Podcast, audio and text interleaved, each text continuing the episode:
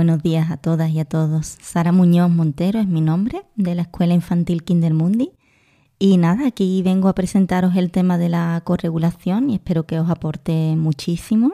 También os digo que este podcast está pensado para todo aquel, aquella que esté interesada en, o interesado en el ámbito educativo, sean madres, padres, profesionales que trabajan en este ámbito. Cualquier persona, cualquier profesional es bienvenida, bienvenido. Y también me gustaría, para no repetirme mucho y que sea un poco más llevadero en la escucha, que todos y todas os sintáis incluidos con el lenguaje. Es decir, que en el momento que yo utilice una O me referiré a una A a todo el mundo. Iré cambiando. No me presenté mucho en el anterior podcast. Si queréis recabar más información sobre mí, podéis dirigiros a mi web de asesoramiento pedagógico, que es la siguiente, www.escuela-en-medio de-en-medio familias en el apartado sobre mí podéis leer cositas, ¿vale? Si queréis recabar más información y ya más adelante pues haré otro podcast en relación a eso y me presentaré un poco más extensamente. Pero ahora quiero empezar con el tema de la corregulación, que es muy importante en educación en general y aún más en educación temprana que curiosamente después de un tiempo y de hacer una búsqueda bastante exhaustiva, hay poco en relación a la corregulación, aunque sí bastante en relación a la regulación emocional y sobre todo hay muy poco sobre corregulación emocional en edad temprana. La regulación emocional en la mayoría de los casos se ubica dentro del ámbito psicológico y adulto y no en educación temprana. Y como ya sabréis, habéis escuchado mi anterior podcast que trataba sobre el tema del apego, os recuerdo que el tema de la corregulación emocional es uno de los pilares básicos, pasos, para conseguir un apego seguro. Entonces es primordial tener conocimiento de a qué me refiero cuando hablo de corregulación emocional en edad temprana y por qué es algo tan importante a la hora de establecer un vínculo afectivo seguro en crianza. Y vamos a hablar de, este tema, nos vamos a centrar en ello. Y importante también que sepáis que dada la densidad y la profundidad de este tema, pues haré varios episodios sobre la corregulación. Este es el primero de ellos y os lo voy a introducir junto con conceptos como la regulación emocional y la autorregulación. Ya iremos hablando de ellos a lo largo de, esta grabación. Entonces, voy a empezar, dicho esto, empiezo por la definición de lo que es una emoción, porque vamos a hablar de corregular emociones. Una emoción es una respuesta provocada por un estímulo en el contexto donde nos encontramos. Entonces, ese estímulo puede tener connotaciones positivas o negativas, provocando, por ejemplo, la alegría, que sería algo positivo, una connotación positiva, o la tristeza, ¿no? Como emoción negativa. Las emociones nos hacen que nos adaptemos más adecuadamente al contexto, ¿vale? Es una cuestión de supervivencia y de adaptación social. Eso es lo que nos aporta este tipo de, de emociones. Entonces, forman parte de nosotros y de nosotras como seres y personas sociales. Después de esto, os digo un poco, os introduzco el concepto de la corregulación, que es un proceso donde intervienen como mínimo dos partes. De ahí ese co, ¿no? Como la coproducción o la cooperación y se da entre dos personas o dos grupos de personas. Se produce en una interacción con el otro dentro de lo que se conoce como el campo interpersonal, es decir, entre personas. La corregulación emocional en edad temprana es el proceso de regular emocionalmente al otro, siendo este otro en educación temprana un niño o una niña.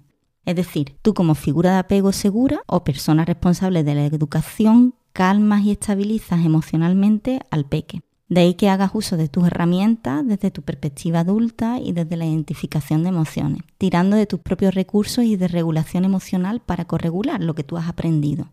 Pongo un ejemplo.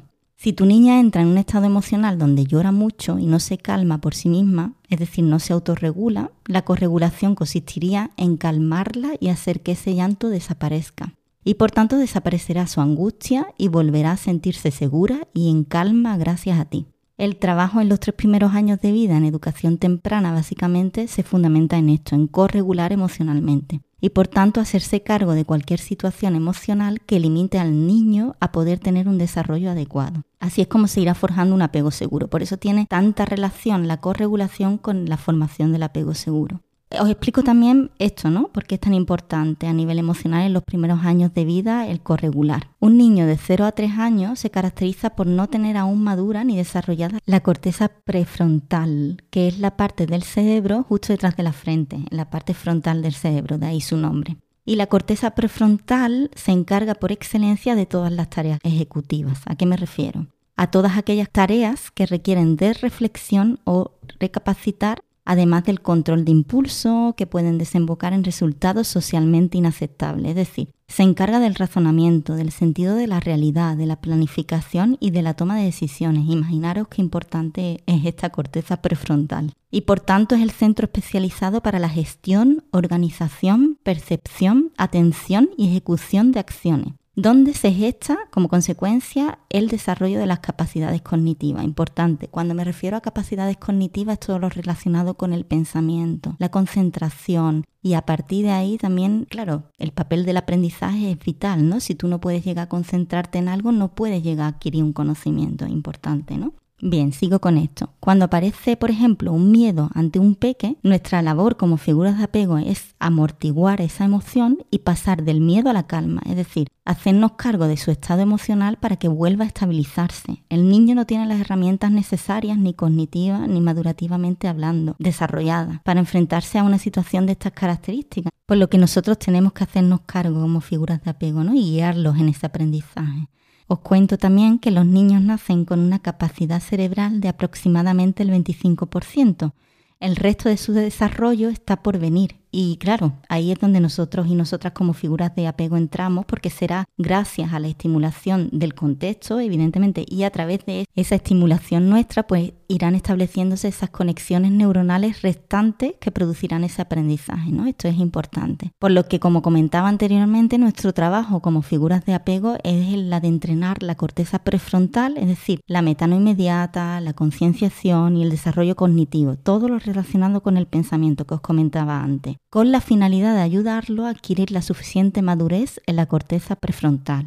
Os pongo un ejemplo. Una niña, por ejemplo, está jugando y le quiero cambiar el pañal. Y en ese momento la niña empieza a llorar, dejando claro pues que no quiere, ¿no? Porque está jugando y es su momento de jugar y ahora tiene que venir a cambiarse el pañal. Es un rollo, ¿no? Entonces ahí es cuando hacemos uso de esta corregulación. Entramos en acción para ayudar a esa niña a modular su respuesta emocional, su intensidad de la emoción, ¿no? Ese llanto, ese no quiero, que a lo mejor se manifiesta con un grito también y a través de nuestra intervención le ofrecemos herramientas para que la intensidad de la emoción se estabilice, calmándola, sosteniendo ese llanto, por tanto escuchándolo y aceptándolo. Y cuando esa peque ya se calma, entonces sí que podemos ir a cambiarle el pañal. Contrariamente a esto, si una niña no está calmada y se encuentra en un estado emocional o un estado de aro usual muy elevado, que es lo que decía anteriormente, la intensidad de la emoción, ¿vale? Que es muy elevada, está claro que esa niña no podrá concentrarse, por ejemplo, en comer. Y lo más probable es que no lo haga, que es el lado cognitivo al que me refería anteriormente de concentración. Esto os cuento, pasa muchas veces en los periodos de adaptación, porque nosotras estamos trabajando esa vinculación afectiva, ese apego seguro, y en ese momento realmente lo que necesitamos es el tiempo para establecer esa conexión, esa disponibilidad, esa cercanía, para que esa niña se sienta segura y coma, duerma. Por eso al principio en las adaptaciones estos niños requieren mucho más de apego, de contacto, de cercanía, de emoción, contacto emocional, a no duermen los primeros días, no comen, pero eso irá poco a poco con el tiempo, para que entendáis un poco esto, cuando yo ya estabilice y trabaje ese apego seguro, esa vinculación afectiva y de seguridad. Por tanto, la corregulación emocional tiene un papel adaptativo fundamental en el bienestar de nuestras niñas. El comer, por ejemplo, es una necesidad básica irreemplazable. Entonces, claro, es importante estabilizar a nivel emocional a la porque si no lo hacemos podemos crearles conductas desadaptativas, ¿no? Como el no comer. Y con ello quiero decir que el afecto, la emoción, el vínculo y en definitiva el apego seguro, pues juegan un papel tan importante en crianza como el comer, el dormir y el respirar. Y más aún, si no conseguimos estabilizar a un niño a nivel emocional, es decir, corregularle, podrá llevarle a no satisfacer otras necesidades básicas como comer o dormir. Y por tanto es vital saber corregular a nuestros hijos para que puedan conducir sus propias vidas, brindándoles una base emocional segura. Y esto es en definitiva nuestra labor, que no es fácil, pero que es vital para realmente poder brindarles ese bienestar emocional a nuestros peques. Os defino ahora lo que es el concepto de regulación emocional y este mismo concepto hace referencia, os digo textualmente, a un conjunto de procesos cognitivos y conductuales por el cual la persona influye en las emociones que tiene, cuándo las tiene y en cómo experimenta y expresa esas emociones. Y como hemos dicho anteriormente, pues tiene un carácter adaptativo en nuestra sociedad. Eso sí, una cosa es regular la emoción y otra controlarla. Para que tengáis una idea, controlarla puede significar no expresarla o reprimirla. Y regularla es poder llegar a ser conscientes del procesamiento emocional a través de la identificación de emociones. Requiere otro proceso, es decir, es como más consciente y tú tienes en cuenta el cómo tú te sientes, el poder identificar tus emociones y eso es vital, ¿no? Es otro tipo de proceso. Y la regulación emocional también se caracteriza por dos factores, que son, por un lado, el entrenamiento de la fortaleza, y refiriéndome a esta cualidad que antiguamente los estoicos proclamaban para rechazar los impulsos, y la voluntad, lo que conocemos como la obligación antes que la devoción. En resumen, estamos trabajando nuevamente la autorregulación. Entonces, con la voluntad y la fortaleza llegaremos muchísimo más lejos que únicamente con la inteligencia. Y la buena noticia es que ambas cualidades se aprenden y se pueden entrenar, y es lo que hacemos con la corregulación en edad temprana. Trabajamos la gratificación no inmediata a través de la tolerancia a la frustración, que no es ni más ni menos, esto es muy importante, que decir que no, estableciendo límites. El establecimiento de límites en edad temprana es vital, porque claro, conlleva también ese trabajo a la tolerancia a la frustración, ese trabajo a la no inmediatez dentro de la maduración de la corteza prefrontal, ¿no? Entonces el desarrollo cognitivo, la reflexión, el recapacitar, todo ese tipo de, de conocimiento que es vital a la hora de tener relaciones personales satisfactorias. Entonces, claro, va en cadena todo esto que os estoy contando. Siguiendo con esto, el decir que no, el establecimiento de límites lo que hace en ese momento es que, claro, yo frustro el querer y el deseo de ese niño y nos hacemos cargo de esa situación de llanto o queja que es lo que normalmente aparece, porque el niño en ese momento está dentro de su juego, dentro de su ego, dentro de, lo que él quiere hacer, ¿no? Entonces, en ese momento, como ponía en el ejemplo del cambio de pañales, una persona puede ser muy inteligente, pero con la ausencia de estas dos cualidades que son la fortaleza y la voluntad, verse limitada ante el no saber esperar, que es el control de impulso, el no saber esperar a la recompensa y entonces puede llegar a fracasar. Por eso son tan importantes el entrenamiento de estas dos cualidades, ¿no? Como son la fortaleza y la voluntad. Y además, la regulación emocional también se caracteriza por dos dimensiones. La primera es por la regulación cognitiva de las emociones, es decir, cómo entendemos nosotros y nosotras la emoción cuando sucede y la segunda de ellas es la regulación del auro usual, que ya lo he citado, de las emociones o lo que es lo mismo, el nivel de activación o la intensidad de las emociones, es decir, cuánto dura esa emoción y cómo se adapta a la situación donde se desarrolla. Cuando no somos capaces de regular el proceso de activación emocional, es decir, de calmarnos porque la intensidad de la emoción es muy elevada y mantenida durante un tiempo más largo de lo deseable, pues puede ocurrir que este nivel elevado y constante de excitación se introduzca en nuestros sentimientos y nos cree problemas a nivel de adaptación social. Por este motivo digo en bastantes ocasiones que el trabajar en edad temprana los llantos o las respuestas de los niños ante situaciones cotidianas es muy importante. ¿A qué me refiero? Pues el llanto para mí provocado por una caída o por ejemplo el llanto que suscita un miedo no puede ser el mismo que el llanto de, entre comillas, quiero conseguir algo y voy a intentar comunicarlo a través del mismo, que aprenden también los peques. Entonces es importante regular esa intensidad para que el llanto se adecue a cada situación de una forma razonable. ¿Qué quiero decir con razonable? Que dicho llanto me dé una información aproximada de lo que ha podido pasar en la realidad. Lo entiendo y no me alarmo ni corro, más bien reacciono tranquilamente porque sé de más que no pasa nada. Si hay un llanto, por ejemplo, muy fuerte porque una niña se frustra al no conseguir desenganchar el bolso de tela de la rueda del carrito, que es algo que se me acaba de ocurrir porque sucede en la escuela. Si ese llanto es excesivamente alto, acompañado de un grito pues claro, yo me asusto y pienso que a esa niña le ha pasado algo y acudo a la armada que por lo que os comentaba que sea tan importante trabajar esos llantos y el poder adaptarlos a las situaciones reales, ¿no? El poder identificarlos gracias a la observación, importantísimo, ¿no? El poder observar y saber de dónde viene ese llanto. Corregular ahí, ¿qué sería? Pues yo llego y entonces le explico a la P que evidentemente valido ese llanto, valido esa emoción, si la tengo que tranquilizar la tranquilizo, pero claro, también tiene que haber un mensaje muy claro de que el llanto no se adecua a esa situación. Entonces, porque yo acudo asustada. Y es importante el que yo le exprese a esa niña que no es la manera o no es el llanto adecuado para esa situación, ¿no? Y os aseguro que es posible, lo hacemos cada día en, en Kindermundi y los niños realmente entienden eso y lo aprenden, se consigue sin mucho trabajo, ¿no? El, que ellos aprendan a adaptar esos llantos a, a las situaciones reales. En relación a esto, pienso que una cuestión que impide este tipo de intervenciones educativas en el hoy es esa tendencia esencialista que desde mi punto de vista actualmente impregna la educación temprana. Y os explico. Esto no es más ni menos que creer que los niños tienen una esencia o naturaleza que los caracteriza y que hace que sean lo que sean de una manera determinista y conclusa. Es decir, con esta premisa estamos dando por sentado un paradigma educativo donde los cambios no forman parte del proceso educativo, cuando toda nuestra historia evolutiva nos demuestra que estamos aquí como seres humanos gracias a la transformación para adaptarnos a nuestro contexto más cercano. La educación es transformación, entonces claro, esta premisa es importante también reflexionarla, ¿no? Y por eso yo os hago referencia a esta reflexión mía sobre los tiempos del hoy, ¿no? En relación a la educación temprana.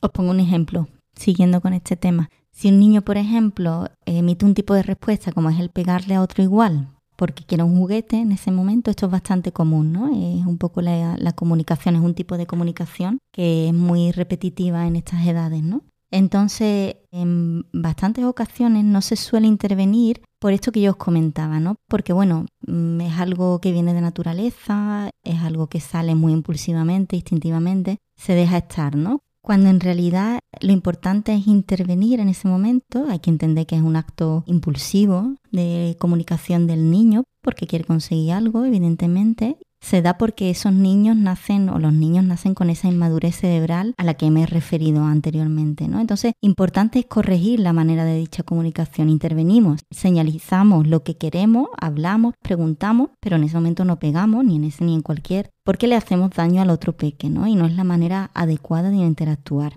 Esta sería un poco la intervención. Y en tales situaciones se tiende a pensar que la naturaleza es sabia, que ha de ser así, bajo el pensamiento de que se le está cortando un camino natural al niño, ¿no? Lo que os estaba comentando, y que es adecuado para su desarrollo, y esto ya cambiará como arte de magia. Esto es totalmente equívoco. Hay que empezar a modificar esa tendencia y verlo junto esa, esa conducta esa manera de comunicación, entenderla evidentemente, de dónde viene, pero después también verla junto al contexto social del que se rodea ese niño. Entonces hay que utilizar una perspectiva multidisciplinar, donde el cambio, como estaba comentando, y la transformación ejercen un papel decisivo. Este es el poder de la educación. Yo lo, lo, veo cada día en mi trabajo. Si se hace bien, se producen cambios cualitativos que os sorprenderían. De verdad, es impresionante, ¿no? Por eso de aquí esta grabación y este tipo de, de reflexión sobre esta tendencia esencialista. En la educación muy pocas cosas son conclusas, porque en educación el tema de la transformación y el cambio protagonizan todo este proceso y eso es lo que a mí me interesa, ¿no? ¿Qué puedo yo hacer como figura de apego, como profesional en este campo para mejorar una intervención, una conducta de un peque, una peque que le dé una calidad de vida o un bienestar emocional será mucho mejor para su desarrollo, ¿no? Esa es la idea. Y la corregulación y la educación en sí misma empieza ahí, en adaptar ciertas conductas, no todas evidentemente, que se dan de forma natural. Y a partir de esta premisa hay que cortar eso y trabajarlo para regular al niño y a la niña emocionalmente y darle ese bienestar emocional del que hablamos, ¿no? Ese apego seguro. Por tanto, a través de la educación, la sociabilidad y nuestra reacción como figuras de apego, los niños empiezan a adaptar ese tipo de respuestas a las situaciones sociales de manera adecuada, estableciendo conexiones, esas conexiones neuronales a las que yo hacía referencia al principio, que les lleva al aprendizaje. Pongo un ejemplo. En la escuela infantil había un peque que por aquel entonces gateaba y cada vez que yo me alejaba como un metro de él, y yo lo dejaba en el suelo para que gatease y viniera a lavarse las manos para comer, porque esto sucedía después de dormir. Yo lo despertaba y entonces lo dejaba que viniera al lado mía gateando. Se ponía a llorar de una manera que creo que es difícil de que os imaginéis. Era un llanto súper elevado, muy angustioso, de peligro, y para que os hagáis una idea, parecía que estuvieran haciéndole al niño algo gravísimo, que no era el caso. Recuerdo que más de una chica en práctica abría la puerta de una de las aulas y quería venir corriendo a rescatarlo, entre comillas, por el llanto tan alarmante que emitía, era muy significativo. Y era claro, evidentemente era un llanto muy desadaptativo, de ahí que lo trabajásemos, ese es nuestro trabajo, ¿no? ¿Qué pasa aquí? Investigar, ese llanto desaparezca. Esa es la corregulación al regular. Entonces, era evidente que se estresaba y algo yo mi teoría era algo que le recordaría la misma situación en su corta vida, es decir, la gestación, el desarrollo del parto, la predisposición genética, cualquier tipo de señal errónea por parte de las figuras de apego, que podemos entrar en esto más adelante si me hacéis algún tipo de sugerencia, que también inconscientemente evidente desde el cariño, nosotros, nosotras damos señales, emitimos señales erróneas ante el peque y conlleva una conexión neuronal y un aprendizaje. Si me comentáis, podemos también abordarlo en, en otro podcast. Entonces, sigo con este argumento. Lo que pasaba es que ese niño permanecía en un estado de arousal muy elevado. La intensidad de la emoción era muy elevada y se alarmaba en una situación que no era para nada de peligro, eso estaba claro. Por lo que, como os he comentado, mi labor era regular ese llanto y pasar del estrés y del peligro a la calma. ¿Cómo se hace esto, no? Os preguntaréis.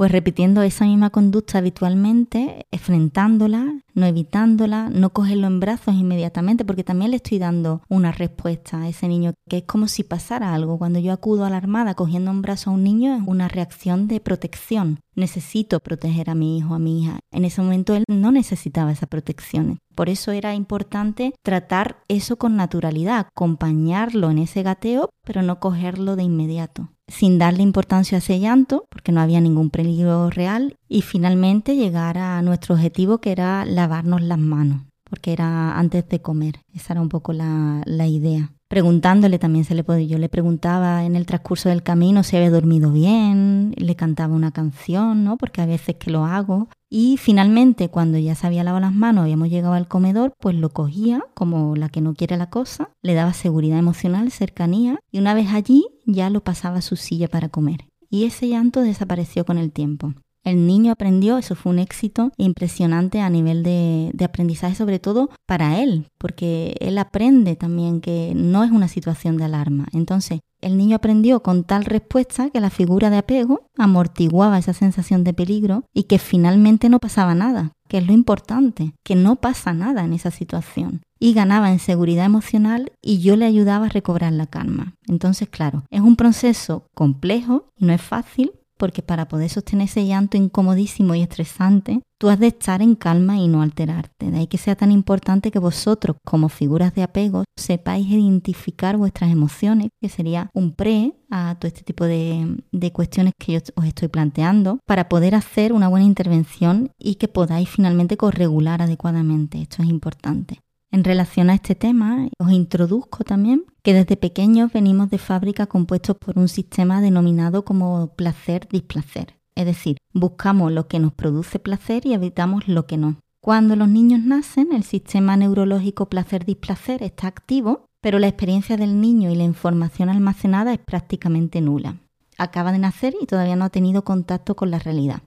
Y aquí entramos nosotras en acción como figuras de apego como personas muy importantes que corregulamos, ¿no? Es decir, nosotros somos sus ojos, sus manos y su todo, como puente de relación hacia el mundo exterior. Estamos ahí para mostrarles el camino y que así aprendan. Sí que es verdad que el propio bebé es capaz de regular alguna de sus emociones, que es lo que se conoce como autorregulación.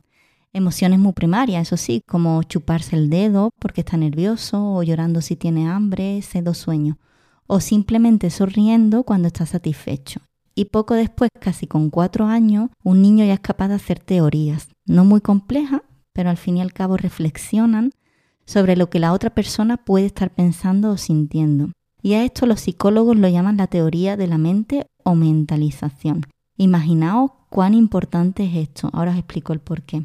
El papel de la corregulación, por eso, en edad temprana, adquiere un papel sin precedente. Es decir, dependiendo del tipo de educación emocional, esa regulación, corregulación emocional, esa respuesta que yo dé ante un estímulo como figura de apego, el cómo yo intervengo, qué herramientas les ofrezco a mis hijas ante una situación estresante para que se adapten a ella, será lo que vaya configurando sus sistemas de respuesta. Por tanto, un determinado patrón de aprendizaje ante situaciones adversas futuras.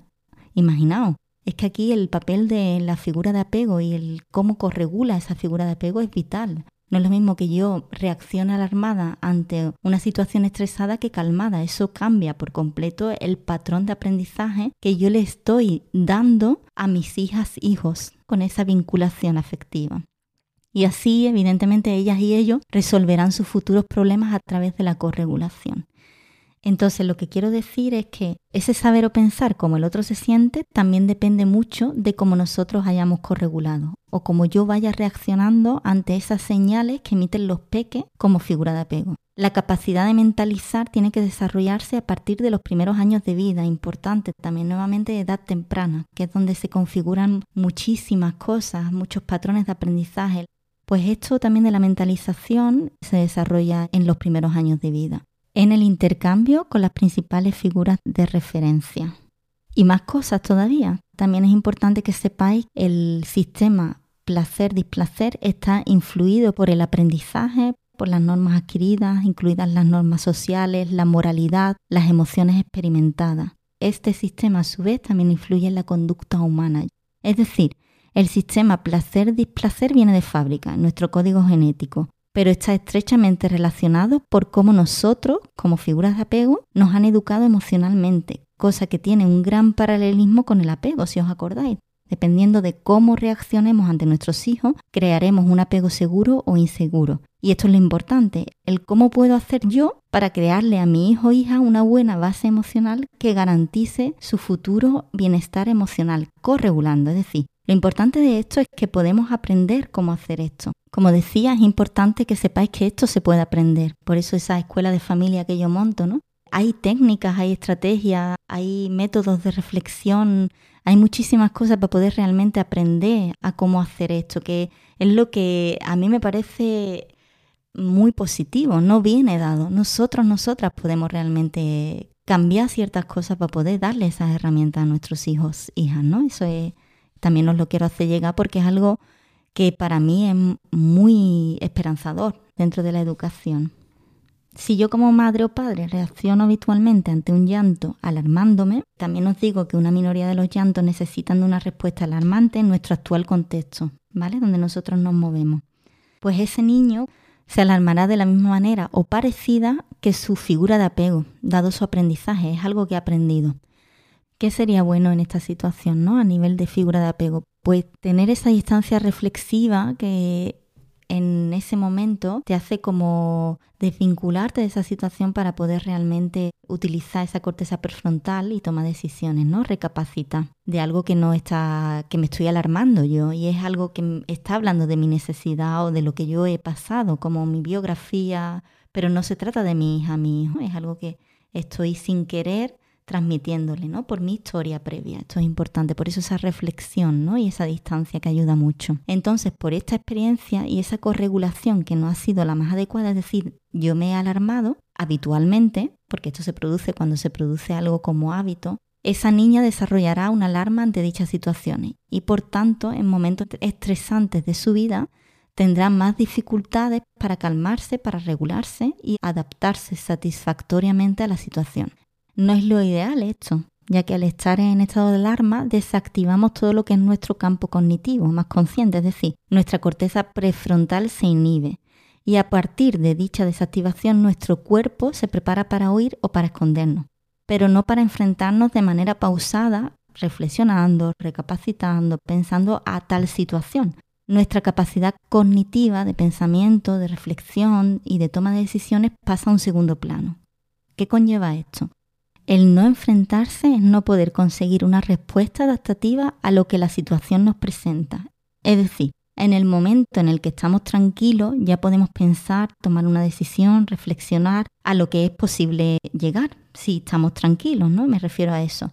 Y la corregulación por parte de la figura de apego posibilita este proceso, amortiguando ese miedo y como consecuencia haciéndome sentir segura. Me devuelve la calma, mi estado inicial antes de haber tenido miedo y yo le proporciono tranquilidad a mi hija como figura de apego.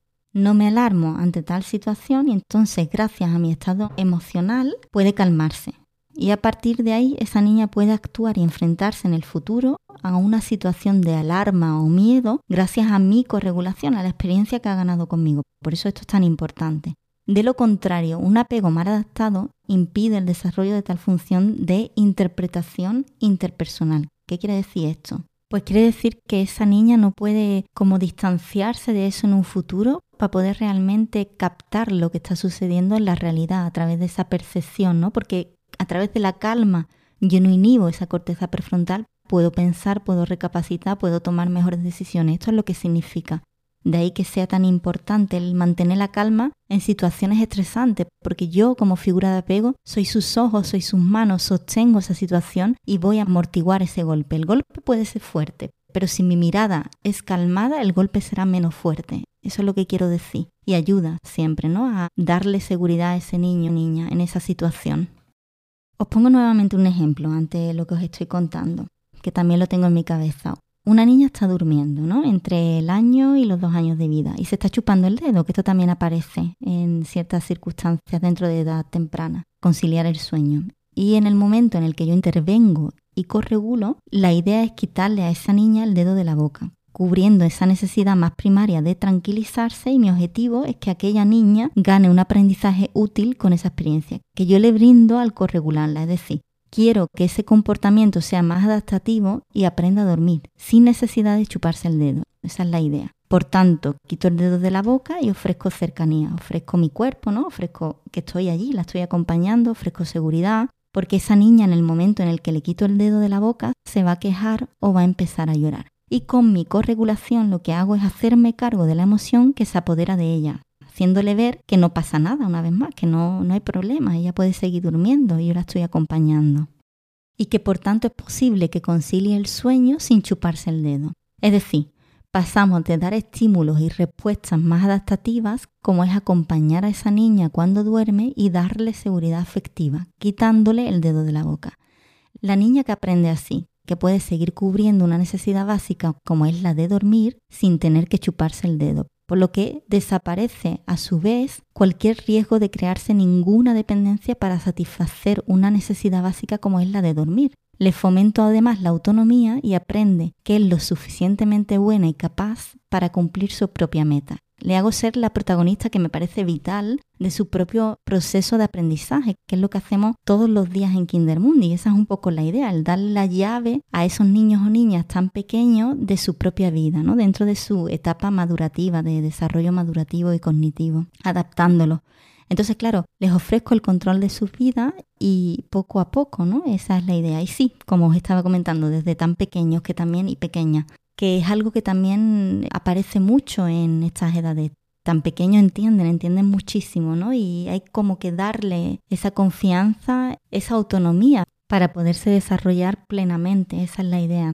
Entonces, digo, ¿Qué pasaría si yo no trabajara o interviniera sobre esa autorregulación primitiva que es el chuparse el dedo, como he dicho anteriormente? ¿A dónde conllevaría eso? ¿no? Pues podría conllevar a una conducta desadaptativa, ¿no? Es decir, ahí mismo que puedan llegar a ser un problema para esa niña, ¿no? Que va creciendo y va a la escuela chupándose aún el dedo. Son cosas que yo observo, ¿no? Por deformación profesional, niños y niñas que ya van a la escuela cuatro o cinco años y siguen chupándose el dedo. ¿Qué pasa aquí? Que a esa niña mm, sus compañeros pues en el cole quizás se metan con ella por esa conducta y la llamen bebita, ¿no? Y no es algo agradable, ya están poniendo una etiqueta ante eso. Y eso nos lo podemos ahorrar con este tipo de intervenciones nos lo ahorramos desde la mm, perspectiva de asumir esa corregulación y asumir esa responsabilidad como figuras de apego. Entonces, como consecuencia, si lo analizamos desde esta perspectiva que yo os brindo aquí, sería el no intervenir en esa situación sería una asunción de responsabilidad, lo contrario, ¿no? Influida evidentemente por el desconocimiento en muchas ocasiones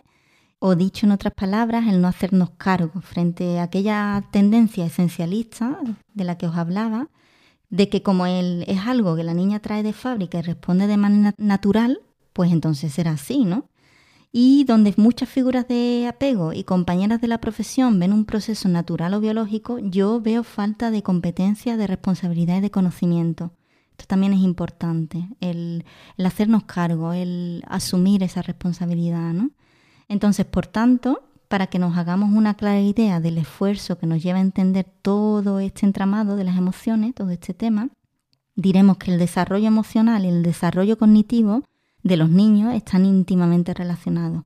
Cuando nacen sus habilidades mentales son muy rudimentarias y durante años ejercitan dichas habilidades hasta hacerlas más expertas. En la mayoría de los casos no pueden hacerlo ellos solos. Por eso necesitan de nuestra corregulación. Y el sistema de valoración cognitiva de placer-displacer se aprende sobre todo en la infancia. Otra cosa importante, ¿no? Que los primeros años de vida son vitales para el aprendizaje de muchas cosas que posteriormente en un futuro en nuestra vida adulta nos harán o nos condicionarán, nos influirán en cómo nos relacionamos, en cómo entendemos, en cómo valoramos, ¿no? explico esto. Es decir, el sistema, el cómo nosotros vamos a poner un valor y entendamos una emoción o darle un significado a nuestra realidad más cercana a través del pensamiento de lo que nos gusta o nos disgusta, se aprende sobre todo en la infancia importante nuevamente. Es decir, la valoración y el cómo nosotros veamos una cosa u otra dentro de este sistema de placer-displacer se aprende en edad temprana. Estamos hablando entonces de que este periodo es una etapa sensible. Os explico qué es eso. El cerebro absorbe más fácilmente un estímulo del contexto en este periodo, ¿vale? Para aprenderlo, como ocurre con la adquisición del lenguaje, que normalmente se produce en la infancia también, los primeros años de vida de 0 a 3. Esta etapa no es inconclusa, eso es importante que lo sepáis, es decir, no se cierra, tenemos toda nuestra vida para aprender cosas, eso es una cosa también importante que sepáis, ¿no? El ser humano puede aprender a hablar a lo largo de toda su vida, pero es verdad que de 0 a 3 años, como os comentaba, es la mejor etapa donde alguien puede aprender una lengua de la mejor manera, que esto es lo que se llama etapa sensible, ¿no? Ocurre lo mismo exactamente con el sistema de placer-displacer en los peques.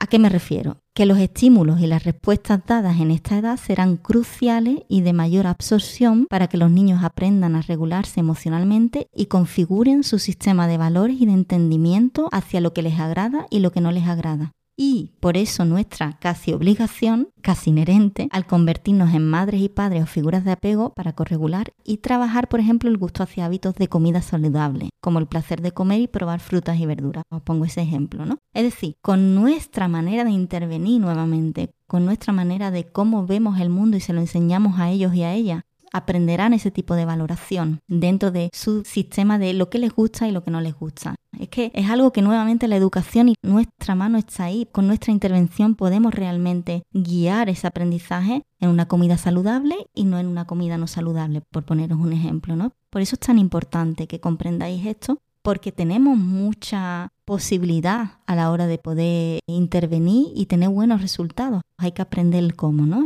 Ahí es donde estamos. Y lógicamente en una infancia con un entorno saludable, es decir, interactivo, estimulante, adaptativo, es más factible desarrollar un buen sistema de valoración positiva de las emociones que en un sistema familiar donde reina el conflicto y la escasa interacción o los gritos. Y esto no solo lo digo yo, sino que está dicho por muchísimos autores profesionales en el ámbito educativo. Y la meta de todo este proceso, por consiguiente, es que nuestros pequeños, a través de nuestra corregulación y gracias a nuestra regulación, aprendan a autorregularse emocionalmente en un futuro y puedan llegar a corregular de igual manera que lo hicieron con ellos a través de disponer de una buena regulación emocional. Es decir, lo que nosotros les dejemos a nuestros hijos, hijas, será en beneficio y será como un modelo, un patrón para que ellos puedan en un futuro también establecer una buena corregulación con sus hijos y puedan darle bienestar emocional a sus hijos. Esto es como una cadena, ¿no? También. Por eso es tan importante tener conciencia o conocimiento sobre esto, que tiene una repercusión importante. Vamos realmente aprendiendo lo que nos enseñan. Por ejemplo, cuando a mí me dicen cómo educamos, ¿no? No nos enseñan a educar se educa desde el conocimiento muchas veces inconsciente o intuitivo, que también forma parte de un conocimiento más inconsciente de cómo nos han educado, ¿vale? Entonces, eso se va quedando ahí y vamos pasándolo de generación en generación. Cuando somos conscientes de eso, podemos realmente modificar, reflexionar sobre nuestros errores, porque educar significa eso. Lo más importante de esto es asumir el error desde la perspectiva de no soy perfecto, como hablaban en, o perfecta, como hablaban en el otro podcast, voy a reparar. Esto es importantísimo. Tengo que volver a esa situación para poder reparar y sanar eso que ha producido un daño por mi equivocación, ¿no? Y eso también es un modelo y un aprendizaje que yo le estoy dando a mi hijo o hija. Ese niño sabrá volver a esa persona y sabrá perdonar y sabrá pedir perdón, ¿no? Que es importantísimo. Eh, ese tipo de bondad, ¿no? Dentro de la educación. Y si veis o, pensáis, también nuevamente se da el paralelismo con el apego y su desarrollo. La autorregulación también es importante porque, por ejemplo, hay muchos adultos que debido a una asunción de responsabilidad, es decir, por el vínculo afectivo o apego desarrollado en su infancia, son incapaces de autorregularse, no lo han aprendido, desgraciadamente. Por lo que necesitan primero que los corregulen, estabilizándolo, para poder enfrentarse al problema que tienen y así resolverlo. Sin eso seguramente se verán limitados a cumplir con ciertas rutinas cotidianas, que también es lo que hablábamos anteriormente del cambio de pañal, la comida, si no estabilizo, si no corregulo a nivel emocional y no paro un llanto, no podrá ese niño, esa niña concentrarse en comer y satisfacer esa necesidad básica. Entonces, siguiendo con el hilo de lo que os estaba contando, por ejemplo, el hacer bien su trabajo, ¿no? Una persona que está trabajando y tiene un conflicto, una discusión en su trabajo y no se puede concentrar. Y la consecuencia es que no saca su trabajo adelante. A estas personas en ocasiones, y lamentablemente, pues claro, les falta mucho a la hora de saber qué es para ellos una relación estable o no. Y a veces no sabe diferenciar entre lo que está bien o mal a nivel afectivo. A nivel de regulación emocional, se encuentran más perdidos que una persona que ha obtenido un vínculo seguro y a quien han corregulado adecuadamente en su infancia.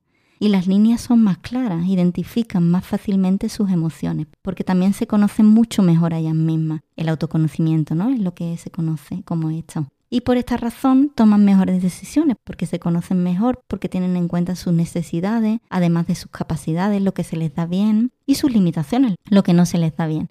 Esto es una cadena que va toda unida que lo que hace es que tu mundo adulto sea más llevadero al tener relaciones satisfactorias que te aportarán bienestar emocional y sabes por dónde ir, sabes cuál es el camino, porque tuviste esa mirada desde pequeña que te reconoció, te miró y te acompañó desde el más puro afecto. Esta es la diferencia. No es lo mismo reaccionar ante una emoción de tristeza, por ejemplo, como la acepto, la valido, la dejo estar y te acompaño a negarla o ignorarla con un no llores, ¿no? Y eso se escucha también habitualmente, no llores, no porque claro, bastantes adultos que no, no han aprendido realmente a poder está cómodos o cómodas dentro de esa emoción. Entonces lo que quieren es que el niño o niña no lo pase mal. Y en ese momento, o sea, hay una explicación ante eso, yo la comprendo. Lo que pasa es que en ese momento hay un fin también. Tú le estás dando un mensaje a ese niño o niña de no llores. Y a eso voy, ¿no? En ambos casos estamos corregulando, pero en el segundo de los casos el tipo de corregulación que utilizamos no es el mejor. ¿Por qué?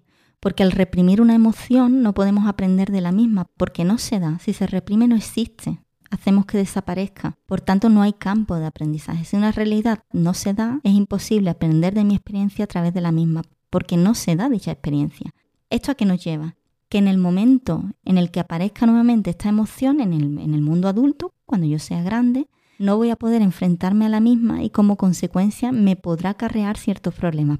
Por ejemplo, ¿Qué ocurre si no aprendo a tolerar la frustración, que es una emoción que aparece y caracteriza todo el periodo de edad temprana? Esto es vital porque es muy característico. Mm, esta emoción es muy característica de esta edad y, ya conocéis la etapa del egocentrismo de los peques, que ellos piensan y ellas piensan que están solos en el mundo y por eso nuestra mirada, ¿no? Estamos guiando y diciéndole, no, tú no estás solo en el mundo, hay más gente aquí que vive contigo. De ahí la corregulación, para que convivan y tengan bienestar emocional con el otro no somos nada sin el otro, ¿no? Son cuestiones también importantes que entendáis en el por qué es tan importante ese papel de figura de apego y de hacerse cargo.